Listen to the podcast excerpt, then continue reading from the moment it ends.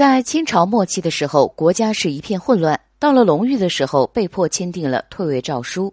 关于隆裕太后，很多人对她没有什么好印象，就是因为她珍妃被推进了井里，光绪失去了自己爱的人，所以她在人们的心中是个恶人的形象。但是你看完真正的历史就知道，其实她也是一个可怜的女人。当光绪选妃的时候，说到底就慈禧一手策划的，没有人能改变她的决定。当时慈禧将这件事交给了李莲英，但是珍妃家里还给了李莲英一大笔钱，目的就是为了让珍妃进宫做皇后。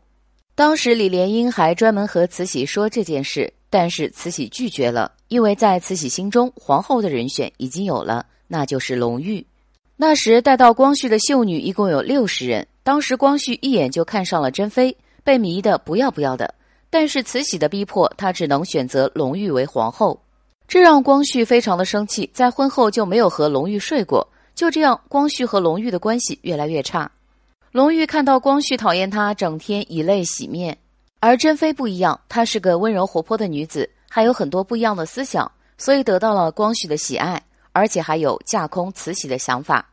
这让慈禧非常的不满，所以逃亡的时候做的第一件事就是将珍妃推进了井里。